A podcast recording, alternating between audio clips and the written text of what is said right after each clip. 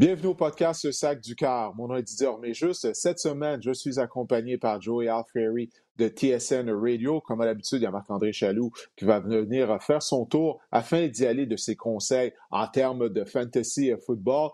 Joey, la saison de la NFL tire à sa fin.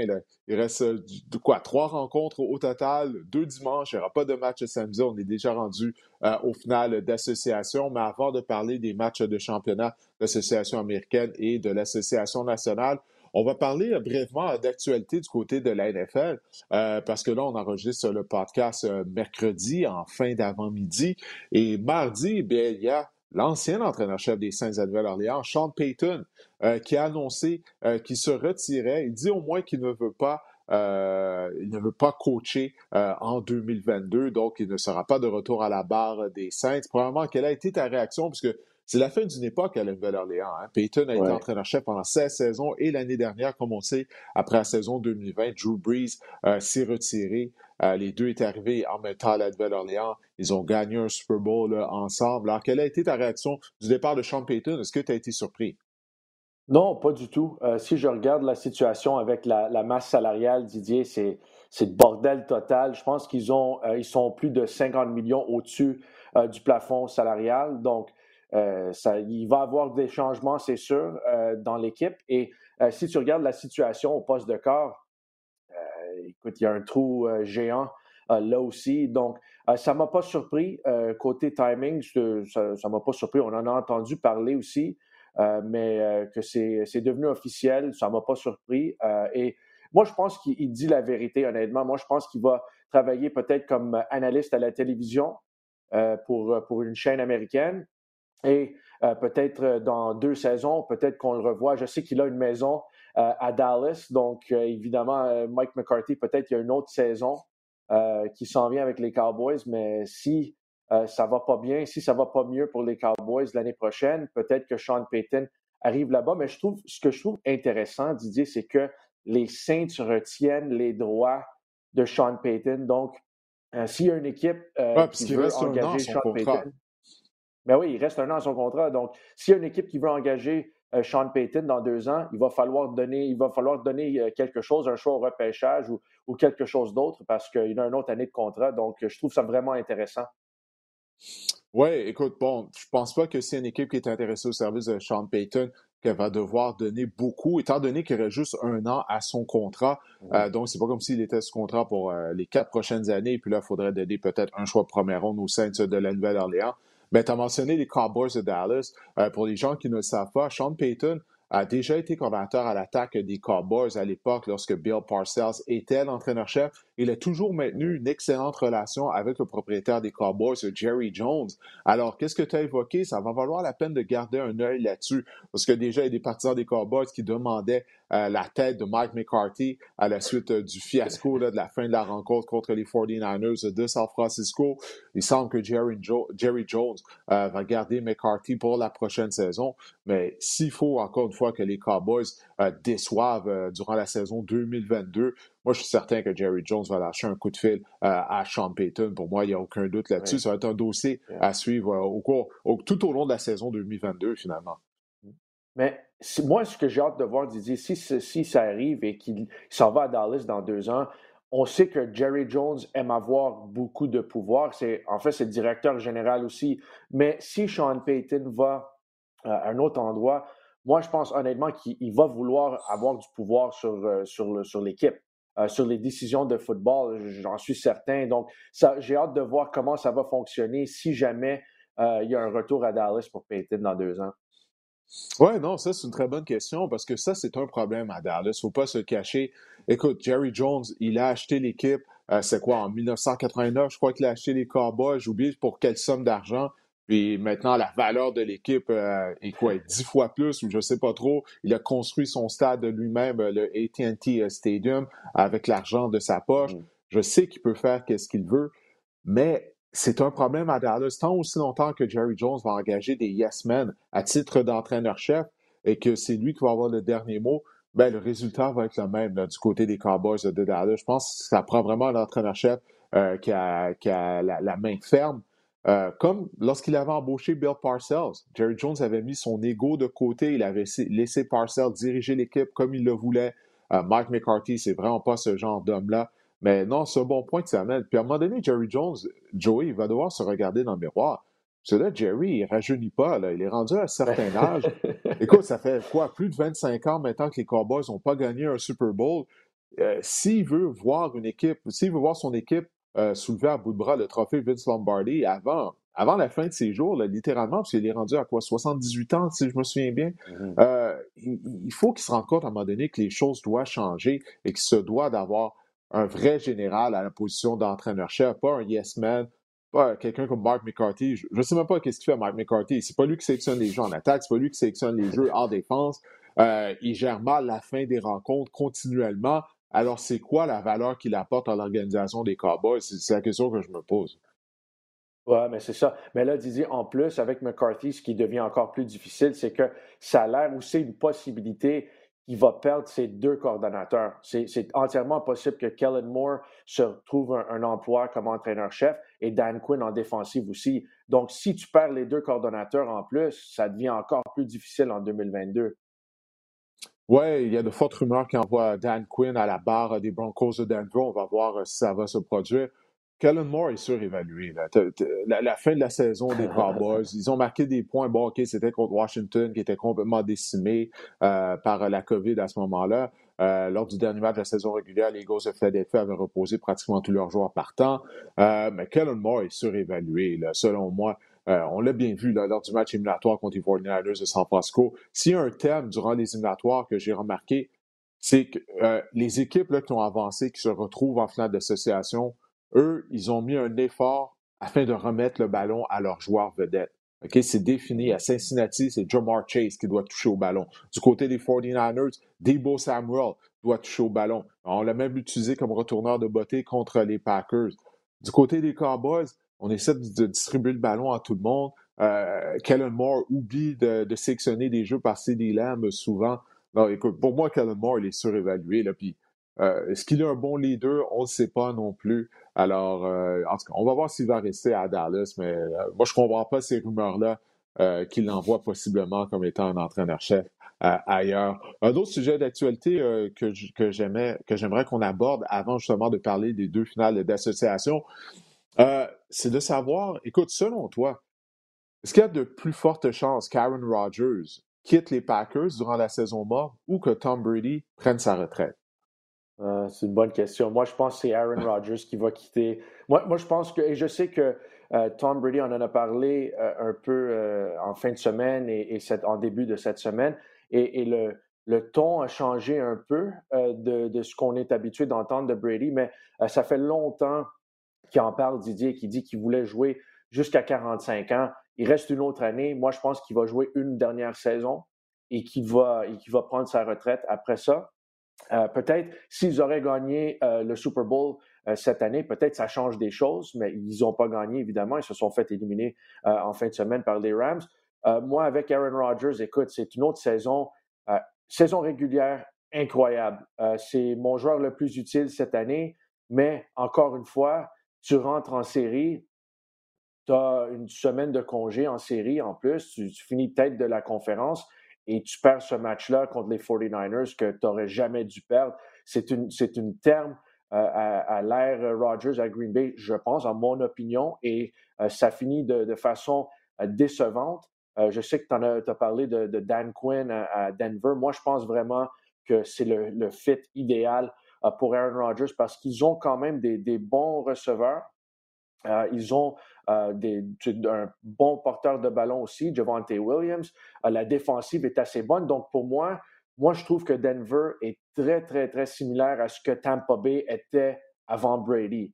Euh, peut-être pas aussi talentueuse, pas en, termes d'équipe au complet, mais je trouve que c'est une possibilité. Moi, je pense que vraiment l'ère Rodgers à, Green Bay est, est terminée et malheureusement, ça s'est conclu avec juste un titre, un championnat euh, un Super Bowl, euh, malheureusement, mais je pense qu'il a commencé sa carrière, Didier, 4 et 1 euh, en séries éliminatoires. Et je pense qu'après ça, il, est, il a terminé 7 et 9. oui, 7 et 9 depuis la, la conquête du Super Bowl. C'est ça. Oui. Exactement. Donc, c'est très décevant. il a joué à un très, très haut niveau, mais je pense que c'est terminé et je pense que Brady revient pour une autre saison. Écoute, aussi incroyable le fait que les Packers ont principalement eu juste deux carrières lors des 30 dernières années, Brett Favre et Aaron Rodgers, mais chacun a mm-hmm. juste gagné un Super Bowl avec les Packers. Donc, avec la qualité des carrières qu'on a eues, euh, ça, ça en dit long, hein, je, crois, sur l'organisation des Packers de Green Bay. Mais autant pour Rodgers et pour euh, Tom Brady, si jamais ils retournent respectivement à Green Bay et à Tampa Bay, les équipes vont être complètement différentes. Euh, si on commence par les Buccaneers, souviens-toi, avant le début de la saison, on avait parlé beaucoup du fait que les 22 joueurs partants qui avaient gagné le Super Bowl étaient de retour. Afin de réussir, de, réaliser ça, il y a plusieurs joueurs euh, qui auraient pu faire sauter la banque avec d'autres équipes, mais ils ont dit non, c'est tu quoi? Je veux revenir une autre saison avec les Bucks, jouer avec Brady afin de tenter de gagner un autre Super Bowl. Ces joueurs-là vont pas être prêts à faire ça encore une fois pour une deuxième année de suite. Donc, le visage des Buccaneers a déjà commencé à changer durant la saison avec la blessure à Godwin, euh, le départ d'Antonio Brown et tout. Alors, est-ce que ça va être une équipe qui peut vraiment aspirer au Super Bowl l'année prochaine? Euh, tu parlais des deux coordinateurs à Dallas qui pourraient quitter. C'est la même chose également avec les Bucks. Euh, Byron Leftwich, euh, Todd Bowles, eux aussi, ils passent des entrevues pour les postes d'entraîneur-chef vacants. Bruce Arians est rendu à un certain âge lui-même. Est-ce qu'il va être de retour? Donc, il y a bien des choses qui pourraient être différentes du côté de l'organisation des Bucks autant que du côté des Packers de Green Bay. Donc ça, ça va être bien sûr des histoires à suivre au cours des prochaines semaines. Mais moi, moi, je penche en faveur, je crois que Brady ne sera pas de retour euh, l'année prochaine à cause de tout ce que je viens de te dire. Parce que pour lui, mm-hmm. écoute, Joey, lui continue juste de jouer pour gagner des Super Bowls, un autre Super Bowl. Euh, tout ce que je t'ai mentionné, est-ce que tu crois vraiment que les Bucks vont pouvoir aspirer à un autre Super Bowl l'année prochaine? Si la réponse est non, ben, je pense qu'on a la réponse également quant à l'avenir de Tom Brady. Puis je sais qu'il a dit qu'il voulait jouer, qu'il voulait jouer jusqu'à ce qu'il ait 45 ans. Il va avoir 45 ans au mois d'août, mais il a également dit qu'il allait discuter avec sa famille. Ça va être une décision de famille. En tout cas, on va voir ce que ça va donner, mais si j'avais de l'argent à parier là-dessus, moi, je parierais que Brady va prendre sa retraite. Moi, je pense que c'est un bon point que tu amènes, Didier, mais je pense que euh, oui, il va y avoir des changements euh, dans cette équipe-là, mais quand le marché des joueurs autonomes s'ouvre au mois de mars, moi, je pense que ça va être quand même un peu plus facile. Si tu as Tom Brady, je pense que ça va être facile d'amener des vétérans euh, à bas prix, des gars qui pensent qu'ils peuvent gagner avec Tom Brady, parce que les Bucks ont connu quand même une bonne saison. Brady, euh, quand même, a joué à un assez haut niveau. Donc, moi, je pense qu'ils peuvent remplacer, peut-être pas tout le monde, mais ils peuvent aller chercher euh, des vétérans, des agents libres qui sont prêts à venir jouer avec Tom Brady dans la même équipe que Brady et je pense qu'ils peuvent être compétitifs une autre année. Ouais, puis j'oublie c'est quel joueur après la, défaite des Buccaneers qui a dit, tu sais, vous n'êtes pas au courant, mais il s'est passé beaucoup de choses au sein de l'organisation euh, lors mm-hmm. de la dernière saison. Donc, ça n'a vraiment pas été rose du côté des Bucks. Je ne sais pas si Brady est peut-être fatigué de ça euh, également. Mais en tout cas, moi, comme je te dis, si j'ai 100 dollars à mettre, je vais le mettre sur euh, la retraite de Tom Brady. Je ne crois pas qu'on va le revoir de retour à Tampa Bay. Euh, écoute, ben, comme on disait, c'est la semaine déjà des matchs de championnat d'association. Euh, les Bengals qui seront à Kansas City pour y affronter les Chiefs du côté de la nationale. Ça va être le troisième duel cette saison entre les 49ers et les Rams. On va commencer du côté de l'AFC. Euh, Bengals contre Chiefs les Bengals qui sont, ils ont été en mesure de s'échapper de, Tennessee avec la victoire, malgré le fait qu'ils ont concédé neuf sacs du quart. Mais ils ont été victimes d'aucun revirement comparativement aux Titans qui, eux, ont, fait cadeau du ballon quatre fois aux Bengals. Donc, ce que je retiens de ce match-là, c'est que quatre revirements, ben, c'est supérieur à neuf sacs du quart. Malgré neuf sacs, tu peux l'emporter si tu ne fais pas cadeau euh, du ballon euh, à l'adversaire. Écoute, je te donne une page, une page blanche, Joey. Euh, à quoi tu t'attends lors de ce match entre les Bengals et les Chiefs? C'est une reprise d'un match qu'on avait vu il n'y a pas si longtemps que ça, à la fin de la saison régulière. Et les Bengals avaient eu des dessus sur Kansas City. Jamar Chase avait amassé plus de 200 verges par voie de réception. Oui, c'était un, match qui s'est terminé, un, match de fou à, la fin. Au pointage. 34-31, ouais, c'était fou. Et euh, écoute, je pense que les Bengals tiraient de l'arrière 14-3, si je ne me trompe pas. Euh, donc, ils ont été capables de, ou 21-7 ou quelque chose dans le genre. Mais j'étais vraiment impressionné qu'ils ont été capables d'aller euh, à Kansas City et, sortir avec une victoire quand ça a, mal commencé. Je sais, moi aussi, ça m'inquiète à long terme avec Joe, Burrow, avec les, les neuf sacs du corps, mais ce qu'on remarque, évidemment, la ligne à l'attaque des Bengals n'est pas bonne. Mais le problème, c'est que ça devient beaucoup plus difficile quand ils ont, quand l'équipe adverse réussit à avoir de la pression à l'intérieur.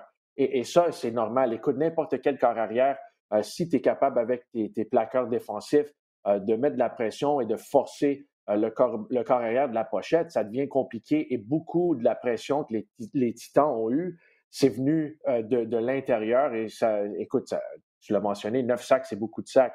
Mais on dirait que Joe Burrow invite le contact. Didier, je sais qu'il n'y a, aucun corps arrière qui aime se faire frapper, mais on dirait, premièrement, il est jeune. Je sais qu'il vient de, subir une blessure l'année dernière euh, au genou, mais on dirait qu'il invite le contact et il est prêt euh, à, rester dans la pochette. Sa présence dans la pochette, euh, ça m'impressionne tellement. Et je trouve qu'il réussit à, faire beaucoup de jeux à cause de ça, à cause de sa présence dans la pochette. Donc, j'ai vu des, chiffres cette semaine. quand il n'y a personne dans le champ arrière, euh, pour les Bengals, à part le corps arrière, ils réussissent à, faire à réussir des gros jeux. Je pense que deux des trois touchés euh, de Jamar Chase contre les Chiefs euh, le 2 janvier étaient avec un, champ arrière vide. donc, je sais que d'habitude, quand il y a beaucoup de pression sur le corps arrière, on pense que, OK, on, va rajouter des bloqueurs du côté de Cincinnati. Mais moi, je trouve que ça va être intéressant parce que je ne pense pas qu'ils vont faire ça. Je pense que tu vas voir beaucoup de protection à 5 et ils vont essayer de, trouver des jeux rapides. Et on en a vu même en, fin de semaine avec Jamar Chase, des, passes courtes qui, avec sa vitesse, il réussit à faire des longs jeux. Donc, je pense qu'on va voir beaucoup de ça euh, du côté des Bengals, mais ça ne sera pas facile de battre les Chiefs deux fois en dans d'un mois. Là, en moins d'un mois, là, ça va être extrêmement difficile.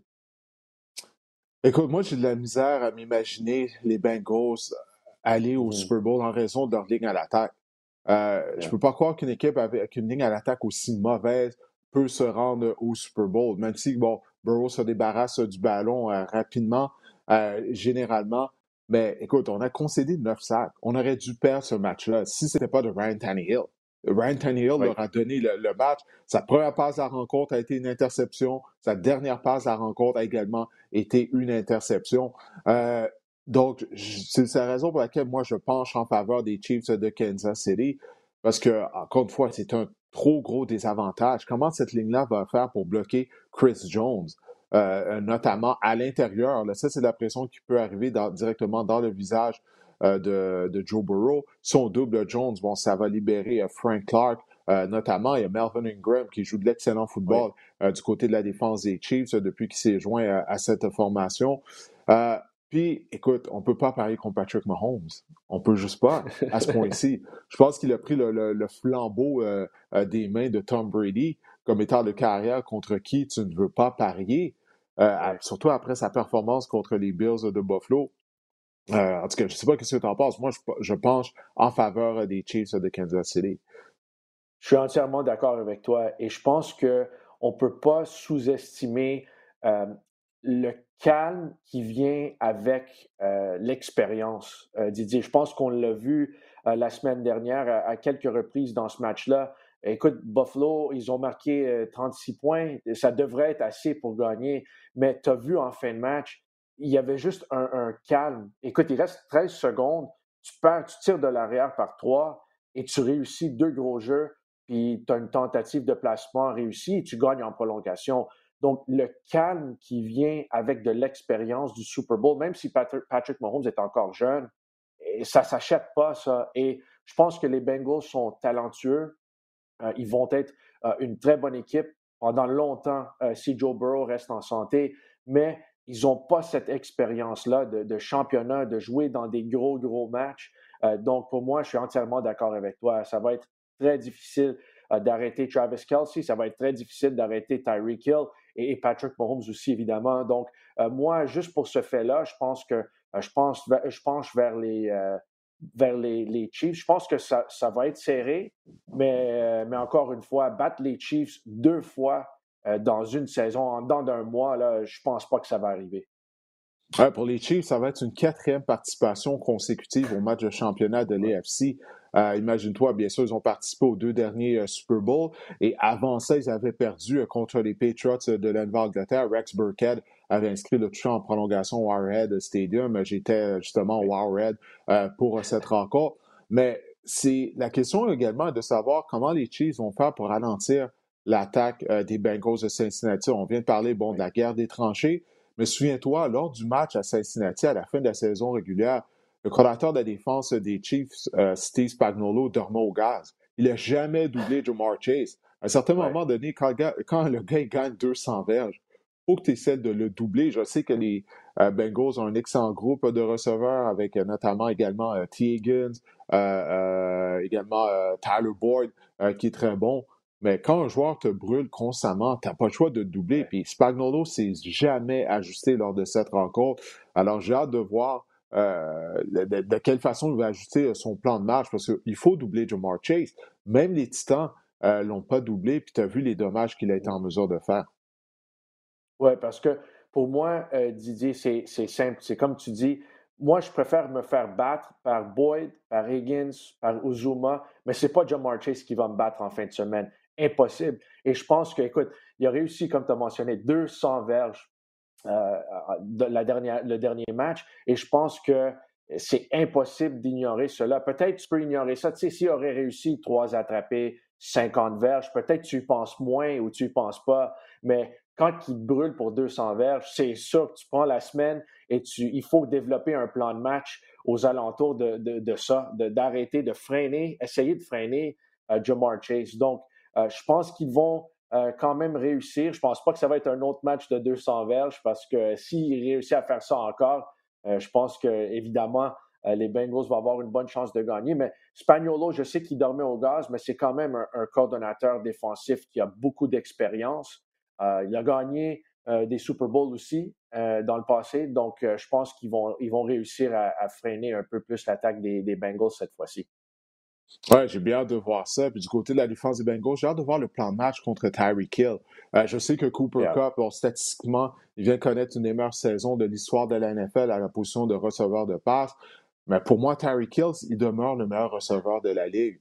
Puisque Tyreek Hill, en un jeu, il peut changer l'allure de la rencontre euh, constamment. Euh, on l'a vu là, contre les Bills de Buffalo. La passe qu'il a attrapée, il a pivoté. Après ça, il a appuyé mm-hmm. sur l'accélérateur. C'est tellement spectaculaire les joueurs des Bills étaient là, puis ils étaient incapables de le rattraper. Il est tellement, mais tellement rapide. Ça, c'est un joueur pour moi qu'on doit doubler. Je sais, lorsque tu le doubles, là, ça donne des opportunités à un contre un à Travis Kelsey.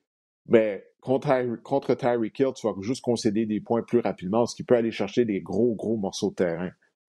J'ai hâte de voir aussi euh, si, mettons, les Bengals ils prennent l'avance dans ce match-là. Est-ce qu'on va avoir, est-ce qu'on va voir Tyreek Hill euh, comme retourneur, comme on a vu euh, cette fin de semaine. Ils l'ont utilisé comme retourneur. Je pense qu'il a réussi un gros jeu, mais c'est une autre façon. Si tu ne peux pas mettre le ballon dans ses mains en, attaque, essaie de le mettre dans ses mains avec des unités spéciales parce que si il peut réussir un gros jeu là aussi, et ça peut changer l'allure d'un match. Oui, non, c'est un bon point. On a vu qu'Ashanahan l'a fait avec des beaux Samuel contre les Packers, euh, notamment. Euh, je pense qu'on va le faire, Joey. C'est un match sans lendemain. C'est sans lendemain. C'est pour aller au Super Bowl. Là. Donc, tous les jeux que tu as, tu dois les utiliser, euh, mettre le ballon dans les mains de tes meilleurs joueurs. On est à une victoire d'une participation au Super mm-hmm. Bowl, alors on ne veut pas avoir de regrets. Euh, si le match est serré, oui, j'ai l'impression que Hill va sûrement retourner des bottées de dégagement. parce que souviens-toi, il le faisait en début de carrière. il le faisait régulièrement était très explosif. Il a arrêté de le faire étant donné qu'il est devenu un excellent receveur de passe également. Mais là, dans un match un lendemain, oui, si c'est ça que ça prend, je suis persuadé qu'Andy Reid va le faire. Il va utiliser Hill sur les retours de beauté. Ah, écoute, on va se tourner maintenant vers le match de championnat d'association nationale. Euh, les 49ers qui vont affronter les Rams pour une troisième fois euh, cette année lors de la 18e et dernière semaine d'activité du calendrier régulier les Rams avaient eu la chance d'éliminer les Niners. Si les Rams avaient gagné ce match-là, les Niners n'auraient pas participé aux éliminatoires. Euh, les Rams avaient même eu une avance de 17 à 0. Euh, San Francisco est revenu pour l'emporter. Euh, donc, maintenant, est-ce que les Rams vont regretter de ne pas avoir éliminé leurs rivaux de section lors du dernier match de la saison régulière? Et il ne faut pas oublier que que San Francisco a gagné ses six derniers matchs contre Los Angeles en plus. Oui, et, en plus, je sais que le, match se, joue à Los Angeles, mais tu sais, Didier, que les, partisans des 49ers, ils voyagent très, très bien. Et donc, ça ne me surprendrait pas. Si tu t'en rappelles, le dernier match qu'ils ont joué au mois de janvier, c'était comme 70% euh, des partisans étaient partisans des 49ers. Écoute, les, les, ouais, puis les Rams, excuse-moi de t'interrompre, mais oui. Ouais, non, mais ça, excuse-moi de t'interrompre, mais même les, les, les, joueurs des Rams, Sean McVay avait dit après le match, ils avaient été surpris par ça. Parce que c'est comme s'ils jouaient un match sur un terrain adverse, c'était tellement bruyant que l'attaque avait de la difficulté à communiquer sur le terrain. Mais je disais que les Rams ont essayé de prendre des mesures là, pour le match euh, de dimanche. Euh, ils ont limité là, euh, les, les, gens. ils ont évité en fait les détenteurs de billets de saison à ne pas vendre leurs billets à des partisans des 49ers. En tout cas, on va voir si ça va fonctionner. On verra. Mais c'était fou. Le dernier match, l'arbitre annonçait une pénalité contre les 49ers, puis il se faisait huer. C'était fou. je comprends la frustration des, joueurs et des entraîneurs des Rams. Mais écoute, comme tu as mentionné, ça fait six victoires de suite. Euh, on l'a mentionné avec les, Bengals et les Chiefs. C'est vraiment difficile de gagner, d'être trois en trois. Mais on dirait que oui, les joueurs ont changé, euh, au fil des années, parce que six, six, victoires de suite, ça couvre trois ans, mais les entraîneurs restent pareils. C'est les, mêmes entraîneurs-chefs. Donc, c'est Carl Shanahan et Sean McVay. On dirait que Sean McVay a de la misère à battre Carl Shanahan quand ils s'affrontent. Euh, donc, j'ai hâte de voir si ça, sera quoi le plan de match. Euh, je sais que euh, les Rams aiment envoyer le blitz. c'est l'une des équipes qui, qui blitz le plus pendant la saison régulière, mais encore une fois, j'ai vu les chiffres contre, contre Jimmy G cette année quand il affronte le blitz, je pense qu'il est un des dix meilleurs quarts arrière euh, dans la ligue. Donc, moi, je pense qu'une des, grandes clés de ce match-là, ça va être si les Rams ou les Rams vont, devoir être capables de mettre de la pression sur Jimmy Garoppolo avec quatre.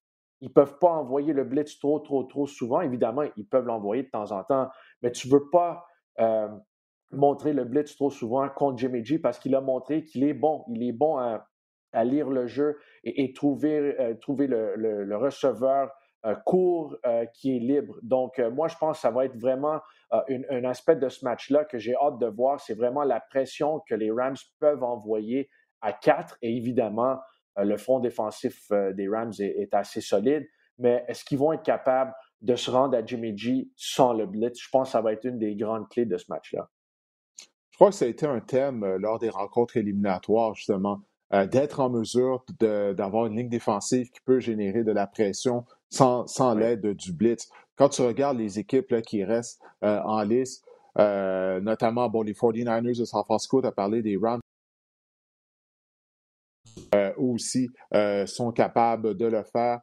les Bengals, mais là, bon, ils sont sans Larry Ogunjobi, mm-hmm. mais ils l'ont fait durant la saison régulière. Écoute, tu dois être en mesure de presser carrière et tu dois avoir un carrière qui est élite. on s'en est rendu compte lors des dernières semaines. C'est vraiment les équipes qui ont ça, mis à part les Niners, parce qu'eux, ils misent sur Jimmy Garoppolo. Et on sait, Jimmy G, il y a au moins trois passes par match qu'il va lancer qui vont être complètement tout croche. Euh, la question de savoir maintenant est-ce que les Rams seront en mesure de réussir euh, les interceptions afin de provoquer euh, ces revirements. Mais d'abord et avant tout, pour la défense des Rams, il faut arrêter le jeu au sol. Ça, c'est la ah recette contre les Niners, en théorie. Si tu arrêtes le jeu au sol, euh, là, après ça, tu mets le match dans les mains de Jimmy Garoppolo. Euh, les Packers, défensivement, ils ont fait un bon travail contre l'attaque au sol des Niners. Le problème, ce sont les unités spéciales. Leurs, mm-hmm. unités spéciales qui ont été pourries tout au long de la saison. J'en avais parlé la semaine dernière. J'en ai parlé en nombre avant la rencontre qu'il fallait faire attention à ça. Ça leur a vraiment coûté à la rencontre. Ça et le fait que l'attaque a juste marqué, euh, a pas marqué, euh, a marqué quoi? On a marqué juste 13 points, 10 points euh, contre, euh, contre les 49ers. ça, c'est autre chose. Mais tout ça pour dire, ouais, il faut arrêter le jeu au sol des Niners du côté de la défense des Rams. Et après ça, ben, voir qu'est-ce que Jimmy G va faire. Il faut qu'on ait un plan de match contre Debo Samuel, mais ça, c'est pas facile, étant donné que Debo, Carl Shanahan fait de l'excellent travail, soit qu'il est dans le champ arrière, position de receveur éloigné, comme demi-inséré, il est partout, donc c'est difficile, là. tu peux pas dire, bon, ben, Jalen Ramsey tu as Debo Samuel durant tout le match, parce qu'il se déplace constamment. Oui, c'est un bon point. Euh, Et, mais ce qu'on a vu cette année, les deux premiers matchs entre ces deux équipes, les 49ers ont gagné facilement le premier match, je pense 38-10 ou une affaire de même, si je ne me trompe pas, Didier. Ils ont couru le ballon 44 fois dans ce match-là. Donc, ils ont eu beaucoup de succès au sol, comme tu dis. Donc, c'est très important.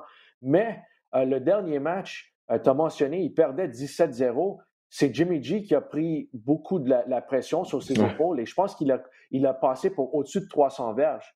Et ils ont réussi à, revenir dans le match et de gagner le match en prolongation. Donc, je ne sais pas si euh, cette histoire-là va se répéter. Je ne penserais pas. S'ils sont dans la même situation, ça va être difficile de répliquer euh, cette performance de leur corps arrière encore une fois. Mais quand même, il a montré la dernière fois qu'il a été capable de, réussir des, gros euh, jeux euh, par la voie des airs. Donc, c'est quelque chose qu'il a fait, mais comme tu as mentionné, euh, il y a des fois où tu es en train d'écouter le match puis tu te dis, oh wow, qu'est-ce qu'il a vu là? Parce que Jimmy G, il y, a, des fois que je comprends pas ce qu'il voit, mais, mais il, a, il a aussi démontré cette année contre les Rams qu'il a été capable de réussir des gros jeux vers la passe. Donc, j'ai hâte de voir si les Rams prennent une avance de, de 10, 0, 14, 3. Euh, est-ce qu'ils vont abandonner le jeu au sol?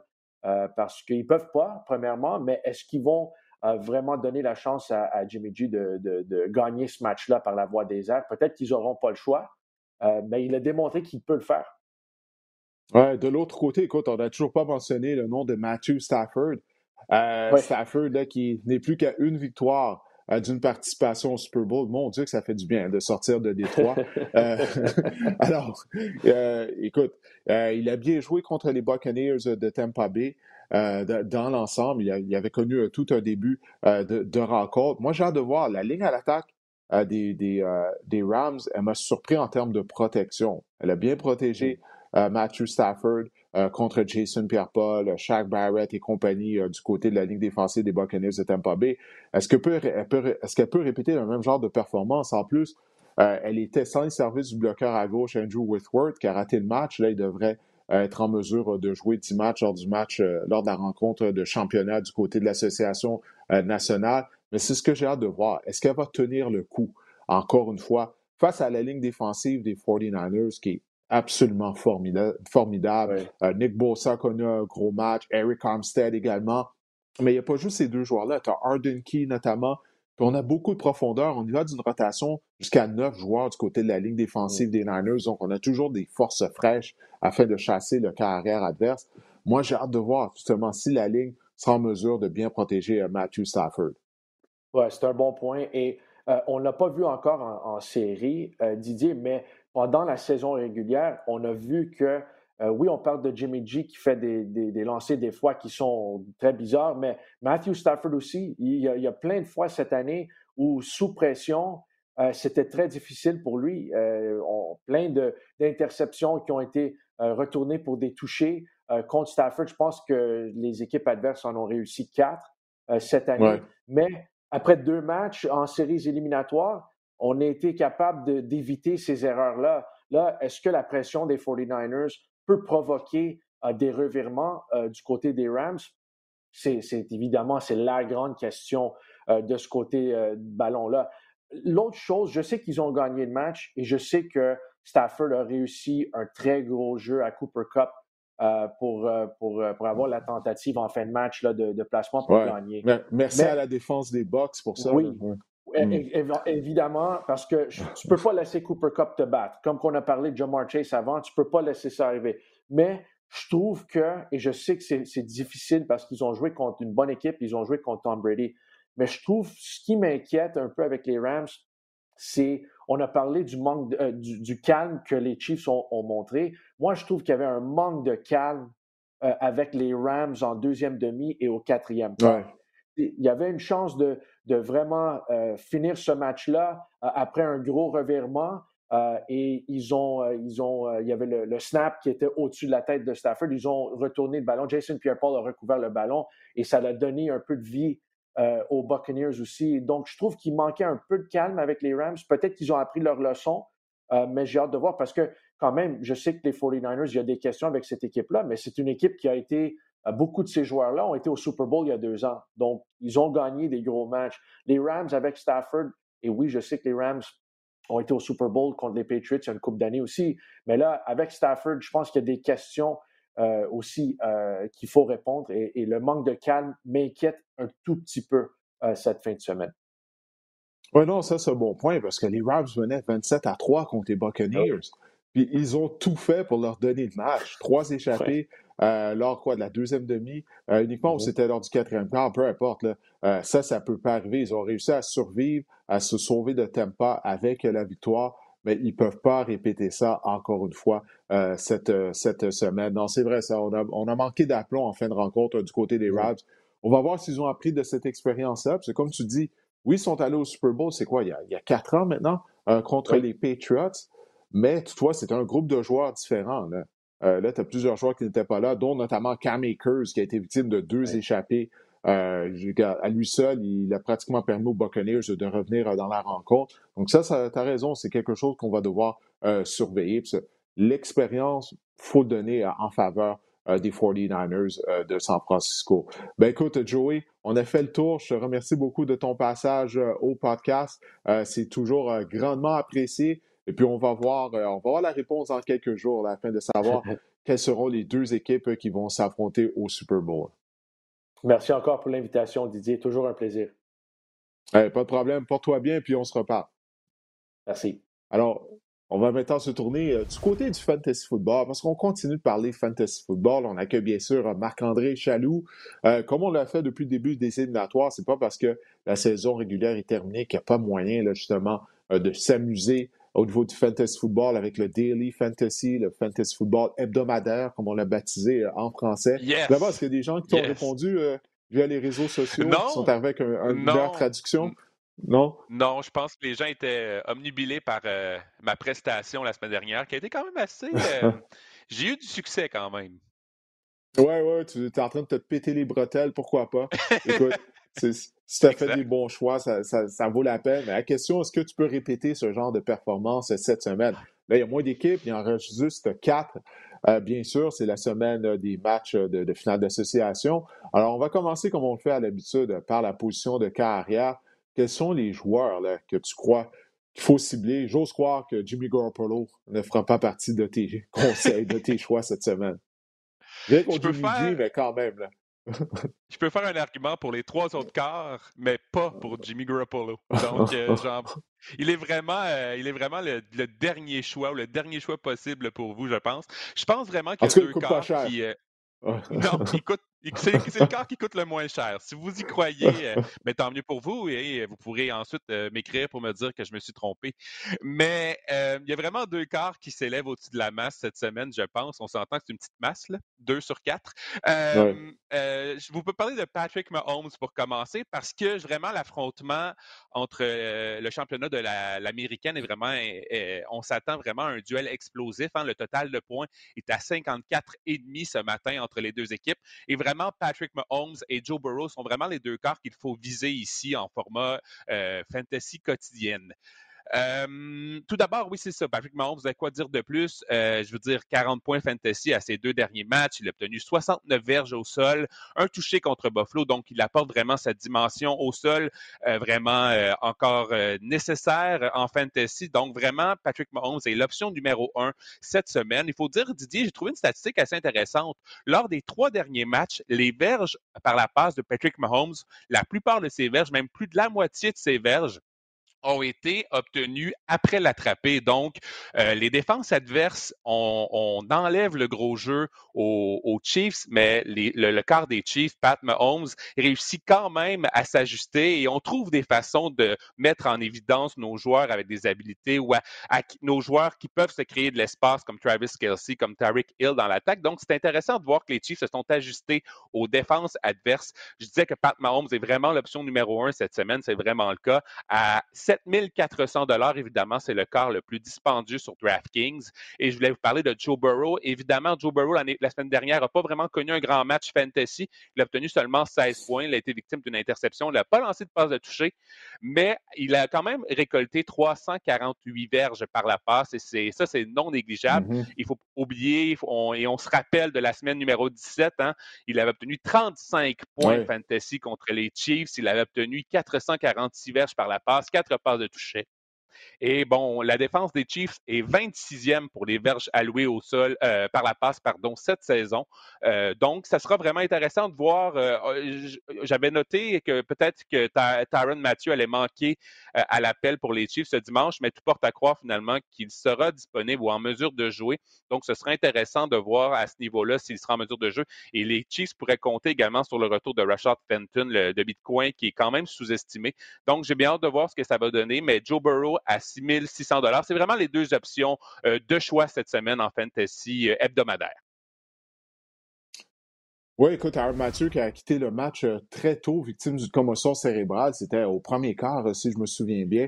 Et puis, ses services ont vraiment manqué là, à la tertiaire des Chiefs de Kansas City contre les Bills de Buffalo. C'est lui le général au niveau de la tertiaire qui s'assure que tout le monde est bien positionné. On a vu, on a eu des, des erreurs dues à du manque de communication, justement, au niveau de la tertiaire des Chiefs, ah oui, son retour au jeu est non négligeable du côté de la défense de Kansas City. Maintenant, chez les porteurs de ballon, lequel tu crois euh, pourrait connaître un bon match ce week-end? On cherche ici des joueurs, des porteurs de ballon qui ont du volume, Didier, hein, qui ont un volume sûr cette semaine. Et la valeur sûre cette semaine, ben, c'est Joe Mixon. Hein. la valeur sûre, contrairement aux décisions du gouvernement Legault depuis trois mois, ben, Joe, Joe Mixon, c'est une valeur sûre comme porteur de ballon. Il son prix est quand même, euh, c'est le, porteur de ballon le plus cher sur DraftKings en ce moment, 6 800 mais je pense qu'il en vaut la peine. Le volume est imposant dans le cas de Joe Mixon et aussi il a été ciblé cinq fois au moins à ses quatre derniers matchs. Donc il est utilisé dans l'attaque aérienne, il est utilisé par Joe Burrow. Il a obtenu 22,5 points fantasy contre le Titan du Tennessee. Et c'est sûr que le petit bémol, c'est qu'il a obtenu seulement 9 points fantasy euh, lors de la semaine numéro 17 contre euh, les Chiefs, mais ça s'est passé par la passe, comme vous pouvez le voir tout à l'heure. C'est vraiment Joe, Burrow qui s'est illustré euh, dans ce match-là et Jamar Chase, évidemment. Mais je pense que Joe Mixon, vraiment, on cherche le volume. Il aura, il a quasiment la totalité des opportunités dans le champ arrière. Samanje Perron ne récolte que, quelques miettes. Donc, cette semaine, Joe Mixon est vraiment une option, option vraiment indispensable pour vous, je pense. Oui, puis si jamais on veut euh, dépenser euh, notre argent ailleurs, à d'autres positions, est-ce que tu as des demi à l'attaque que tu crois, bon, qui seront peut-être pas, euh, qui vont peut-être pas avoir le même nombre de courses que Joe Mixon, parce que comme tu l'as dit, il est de loin le numéro un dans le champ arrière des Bengals de Cincinnati. on ne fait pas ménage à deux ou ménage à trois à cette position du côté des Bengals, mais est-ce qu'il y a d'autres porteurs de ballon qui seront moins dispendieux, mais qui pourraient connaître de bonnes rencontres? Je trouve qu'il y a quand même deux beaux risques cette semaine. Tout d'abord, Elijah Mitchell. Là, vous allez me dire, Elijah Mitchell, son volume dans le champ arrière est quand même assez certain. Oui, il est certain, puisqu'en plus, euh, les 49ers sont quand même réputés pour avoir un, une attaque au sol assez proéminente ou prédominante dans un match. Sauf que je tiens juste à apporter la petite précision, la petite statistique suivante, c'est qu'il a obtenu 17 portées euh, contre les Packers euh, cette semaine. C'était vraiment intéressant, mais c'est la première fois depuis la semaine numéro 10 qu'il n'a pas obtenu au moins 20 portées dans un match, Elijah Mitchell. Hmm. Pourquoi? Parce que Debo Samuel a obtenu 33% des portées dans le champ arrière des 49ers cette semaine. Donc, il prend de plus en plus de place. Il, pique les portées de plus en plus à Elijah Mitchell. Donc, ce serait intéressant de voir euh, comment on va utiliser euh, Samuel dans, dans l'affrontement contre euh, les Rams. D'autant plus que il faut que le match demeure serré pour qu'Elijah Mitchell connaisse du succès parce qu'il n'est pas vraiment impliqué dans le jeu aérien des 49ers. Des 49ers. Donc, j'ai bien hâte de voir à quel point, si, si les Rams prennent l'avance rapidement, je ne sais pas si Elijah Mitchell va avoir aussi un, un aussi grand rôle que prévu, où il sera plus effacé. Et je vais vous parler de Cam Akers à 5 000 sur DraftKings. Je pense que c'est un bon parti cette semaine. Ce qui est intéressant de voir euh, dans le cas de, Cam Akers contre les Bucks, c'est qu'il est vraiment le porteur de ballon numéro un de l'équipe. Il a été, c'est sûr qu'il a obtenu 48 verges au sol et 20 par la passe. C'est vraiment peu éloquent dans son cas. Mais ce qui est vraiment intéressant, c'est qu'il a obtenu 24 portées. Ça, c'est vraiment intéressant. Euh, le risque que je veux apporter, c'est qu'il a quand même été victime de deux dans, dans le match, dont un échappé au quatrième quart qui aurait pu vraiment changer l'allure du match. Et on sait que son, le, porteur de ballon réservé, le deuxième porteur de ballon, Sonny Michel, et a des mains sûres. Hein? Il n'a vraiment jamais, il n'échappe jamais le ballon ou presque. Donc, je me questionne à savoir si on pourrait pas voir davantage de Sonny Michel euh, si jamais euh, euh, Cam Akers connaît des difficultés à ce niveau-là parce que, statistique intéressante, Didier, Cam Akers a plus d'échappées dans le dernier match que, que Sonny Michel en deux ans, imagine. Donc, j'ai bien hâte de voir l'utilisation mmh. des porteurs de ballon du côté des Rams, mais je pense que Cam Akers devrait, à tout le moins, recevoir la grande majorité des courses, donc il devient intéressant à 5 000 Cam Akers, il n'y avait personne qui était plus soulagé que lui lorsque Matt Gay a réussi le placement victorieux pour les Rams. On, l'a vu brièvement à l'écran, il célébrait même pas. Il avait juste l'air de joie qui était tellement soulagé. Écoute, euh, j'espère qu'il va, il va avoir mis ça derrière lui, que c'est pas quelque chose qui va traîner euh, avec lui euh, cette semaine contre les 49ers de San Francisco. maintenant, la position de receveur de passe, il y en a des, extrêmement talentueux. Je viens d'en parler avec Joey. on, retrouve bien sûr Terry Kill, Jamar Chase, pour ne nommer que ces deux-là. Alors, quels sont tes choix, là, en respectant bien sûr ton budget? L'idée, c'est de, cibler le match avec un potentiel explosif, hein, avec le potentiel d'un d'un mentos dans le coke. On peut dire ça comme ah, ça. Ben euh, qui, ça pourrait exploser. Avec, Kansas City, ça, ouais, donc ça, ça ressemble Exactement. à Cincinnati, Kansas City. Là. Que tu Exactement. Ouais, ouais, ouais. Donc, Tyreek Hill cette semaine, euh, je pense que Tyreek Hill est une excellente option pour vous cette semaine. Euh, c'est sûr, bon, il vient de connaître un grand match, là, 150 verges touchées contre Buffalo. Et c'est surtout qu'il est 1800 dollars moins cher que Cooper Cup. Euh, Cooper Cup est 8800 dollars et Tyreek Hill n'est que 7000 dollars. Donc, je veux vraiment économiser ici. Et je pense que pour un, un receveur vraiment étoile, je pense que Tyreek Hill est une meilleure option que Cooper Cup cette semaine. Il est donc moins cher et il a inscrit au moins un touché lors des deux matchs éliminatoires des Chiefs. C'est sûr qu'il avait obtenu seulement 40 verges lors de la semaine numéro 17 contre les Bengals, mais euh, je pense que Tyreek Hill est le genre de joueur dont il ne faut pas vraiment écorcher la fierté, disons ça comme ça. Je pense qu'il pourrait connaître un bon, un bon match. Et si Tyreek Hill est le crabe hein, du côté des Chiefs, ben, je vais vous parler de la goberge. Baron Pringle à 4300 dollars, je pense que c'est une excellente option parce que vous allez voir tout à l'heure, l'idée ici, c'est quand même d'essayer d'économiser des sous euh, pour euh, la position de l'île rapproché. Euh, Byron Pringle a vraiment été ciblé euh, fréquemment dernièrement dans l'attaque des Chiefs. Il a été ciblé sept fois dans quatre des cinq derniers matchs de l'équipe. Il a obtenu trois touchés en deux matchs éliminatoires. Donc, Byron Pringle peut être une option vraiment à rabais assez intéressante pour vous en fantasy hebdomadaire. Ben écoute, si, euh, j'ai dépensé mon argent sur, sur Patrick Mahomes, euh, là, il ne me reste pas beaucoup de sous, est-ce que tu as des receveurs là, qui vont coûter peut-être moins cher, mais qui pourraient être productifs euh, dimanche? Je vous écoutais parler de Jamar Chase tantôt. Moi aussi, je pense que c'est impossible qu'il obtienne encore 266 verges et trois touchés. Je peux pas croire, Didier, que les Chiefs ne vont pas essayer de le contrer ou à tout le moins euh, trouver une façon euh, euh, de le doubler ou peu importe. Donc, à ce moment-là, je pense que ça peut être une autre semaine intéressante pour T. Higgins. T. Higgins est 1000 dollars moins cher que Jamar Chase au niveau du fantasy hebdomadaire sur DraftKings. Et la semaine dernière, il a quand même connu un bon match. 7 réceptions, 86 verges. Et cette saison, T. Higgins, on pense que Jamar Chase est vraiment loin devant dans la hiérarchie des des, receveurs de passe des Bengals, mais T. Higgins a quand même reçu à peu près la même part du gâteau que John Chase cette saison. Euh, donc, ça sera vraiment intéressant à ce niveau-là de voir à quel point peut-être T. Higgins et à 5700 dollars, euh, c'est vraiment une belle option. Et même Tyler Boyd, euh, près, on s'entend, Didier, Tyler Boyd n'a rien fait depuis le début des séries, des, éliminatoires. Donc, mais à 4200 dollars, je pense que c'est une excellente. Vous voulez lancer euh, une bouteille à la mer, là? Ben, Tyler Boyd pourrait connaître un grand match parce que j'imagine qu'on va porter davantage euh, d'attention à Jamar Chase. Ça pourrait libérer euh, Tyler Boyd et T. Higgins absolument.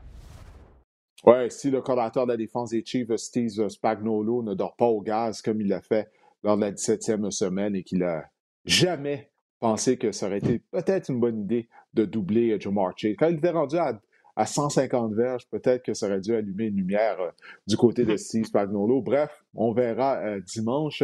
Mais un autre receveur qui qui coûte pas très cher, c'est surprenant étant donné que c'est un joueur très talentueux qui pourrait être payant. Je ne veux pas payer pour Cooper Cup, donc je vais aller chercher Odell Beckham Jr. à 5100 dollars. C'est quand même mmh. intéressant ici. Euh, il a été quand même été ciblé sept fois euh, par Matthew Stafford contre les Buccaneers. C'est le deuxième plus haut total chez les Rams. Il a obtenu seulement 69 verges, Didier, mais je pense qu'il y a place à amélioration dans son cas. Les 49ers sont 23e euh, dans la NFL cette, ben, cette, saison pour les points alloués, les points fantasy alloués aux receveurs adverses. Donc ça, c'est intéressant. Par contre, la défense des Niners joue excessivement bien euh, depuis le début des éliminatoires. Ils ont quand même limité l'attaque des Packers et l'attaque des Cowboys, qui sont vraiment deux attaques aériennes assez, euh, assez prolifiques, mais elles pourraient craquer. Et j'aime vraiment j'aimerais vraiment euh, prendre une chance avec Odell Beckham cette semaine. Il est vraiment le receveur numéro 2 des Rams et on dirait qu'il joue avec moins de pression aussi de ne pas être l'homme de la situation. Donc, j'aime vraiment, j'aime la vibe. Je sais pas si j'aime le feeling qu'elle peut m'apporter Odell Beckham en ce moment, euh, Didier. Oui, ben oui, le plus Baker Mayfield qui lui lance des passes toutes croches, 10 pieds par-dessus la tête. Alors, euh, il, est, plus productif. Non, mais c'est vrai, écoute, il, coûte moins cher. Il faut croire que Demico Ryans, le créateur de la défense des 49ers, qui fait de l'excellent travail. on avait parlé du départ de Robert Sala euh, pour New York avant le début de la saison, mais Demico Ryans, écoute, il a réussi à, à, mélanger Aaron Rodgers la semaine dernière. Rodgers, par moment, il ne savait pas où, il allait aller euh, avec le ballon. Alors, j'ose croire que Demico Ryans va avoir un plan de match pour Cooper Cup. Alors, ça devrait donner des opportunités euh, pour Odell Beckham, fort euh, probablement. tu as parlé de la position d'ailier rapproché. il y a des ailiers rapprochés dispendieux. Deux des meilleurs de la Ligue seront en action. Je parle bien sûr de Travis Kelsey et de George Kittle. On a sauvé de l'argent, Didier, avec la position de receveur de passe. On a mis ça dans notre petit cochon. Et maintenant, c'est le temps de le sortir et la dépenser pour se payer, bon, un paquet de gomme Bobolicious au raisin, mais surtout Travis Kelsey à 6500 dollars. manger ça. Ça va faire 30 ans que je n'ai pas mangé ça, je pense. Raisin, c'est tellement la meilleure. Non? Ah, ça fait, peut-être 20 heures, je m'en... Maintenant, euh, la, gomme Excel, euh, ça, ça, fait la job. OK, euh, OK, OK. Donc, Travis Kelsey, Travis Kelsey à 6500 dollars. Ben, je pense sincèrement qu'il faut payer pour Travis Kelsey cette semaine. C'est de loin la meilleure option à la position de les rapprocher. Il a obtenu 6 touchés en 5 matchs. Il a 204 verges en deux matchs éliminatoires. Donc, vraiment, quoi dire de plus euh, euh, de, Travis Kelsey? Il est vraiment, euh, il est vraiment la vedette au poste de, de, de, rapprocher cette semaine. Et bon, je voulais quand même vous apporter, euh, vous offrir peut-être une option moins chère si vous, avez vraiment dépenser davantage à la position de receveur de passe. Je pense que George Kettle pourrait connaître un bon match. Il faut dire que euh, c'est une option un peu plus risquée puisque Kettle n'a pas été ciblé plus de sept fois euh, dans l'attaque des Niners depuis la semaine numéro 14. Il est davantage appelé à bloquer ces temps-ci, mais je pense qu'avec un scénario de match, hein, un game script qu'on dit en anglais, un scénario de match favorable où les Rams pourraient prendre l'avance rapidement dans un match, je pense qu'on devra, du côté des Niners, peut-être s'en remettre à Jimmy Garoppolo, l'attaque aérienne. Donc, peut-être créer davantage d'opportunités pour George Kittle qui pourrait connaître un, bon match et vraiment son talent, on le sait, il est indéniable. Donc, euh, peut-être que George Kittle à 5 000 vous fait économiser 1 500 euh, comparativement à Travis Kelsey. Ça peut être, c'est vraiment, par exemple, les deux options, euh, les deux options que moi, personnellement, je vois à la position de les rapprocher cette semaine. Je pense pas que Tyler Higby ou CJ Ozama peuvent être considérés ici? Ouais, maintenant, du côté des unités défensives, j'ai bien hâte de voir ça va être quoi ton choix, parce qu'il y a trois des quatre défenses qu'on va voir en action qui se sont montrées très généreuses euh, lors du deuxième tour des éliminatoires. La défense des Bengals, elle, elle est en mesure de provoquer des revirements euh, contre les Titans du Tennessee. Alors, quelle est l'unité défensive sur laquelle euh, tu as déboursé l'argent qu'il te reste? Veux-tu vraiment que prendre la défense des Bengals contre Patrick Mahomes en ce moment? Je pense que c'est pas une non, bonne non, idée. Non, non, non, mais c'est ça. C'est pas Ryan Tannehill. C'est pas Ryan Tannehill, on s'entend là-dessus. Le défi est beaucoup plus euh, imposant. Je pense qu'il faut trouver le moyen d'avoir assez d'argent pour se payer la défense des Rams cette semaine. Pourquoi? Parce que Jimmy Garoppolo, hein, je pense que c'est rendu euh, euh, ton leitmotiv de vie. Là au moins trois passes euh, mauvaises passes ou trois revirements ou trois mauvaises passes, trois passes erratiques qui pourraient se retrouver dans les mains de la défense adverse. Donc, Jimmy Garoppolo est intéressant euh, du côté de la défense des Rams. Également, euh, c'est le match où ce qu'on prévoit le plus bas total de points entre les deux, des deux matchs. Donc, 46,5 points fantasy, le over-under en ce moment. Et bon, justement, il y a la possibilité de faire des, des, sacs du corps également. Donc, je pense que la défense des Rams, je pense que ce sera la meilleure défense cette semaine. Donc, assurez-vous d'au moins avoir d'argent. Elle est 3200 dollars sur, euh, sur DraftKings. Donc, assurez-vous d'avoir de l'argent euh, pour vous offrir la défense des Rams. Je pense que c'est nécessaire cette semaine. Oui, écoute, j'ai bien hâte de voir les, deux matchs de championnat de conférence, mais le Rams, euh, Rams 49ers pour une troisième fois cette saison, surtout là, avec le spectacle qu'ils nous avaient offert lors de la 18e et dernière semaine d'activité du calendrier régulier. J'ai vraiment hâte de voir ça. Écoute, les Rams sont plus qu'à une victoire de participer au Super Bowl dans leur stade. Super Bowl va avoir lieu au SoFi Stadium à Los Angeles. Ils sont si près du but. Toutes les acquisitions qu'ils ont faites, euh, l'acquisition de Matthew Stafford, de Von Miller, d'Odell Beckham, c'était pour ça, là, pour aller au Super Bowl dans notre stade. Alors, j'ai bien hâte de voir ça, cette euh, rencontre-là. Ben, écoute, Marc-André, je te remercie pour tes conseils euh, Fantasy Football, euh, comme tu le fais à toutes les semaines. Pour les gens qui nous, qui nous regardent via YouTube, ben, on vous remercie de le faire. Pour ceux qui téléchargent le podcast à toutes les semaines de façon audio, on vous dit un gros merci. On espère que cet épisode du podcast Sac du Car vous a plu et on se reparle la semaine prochaine.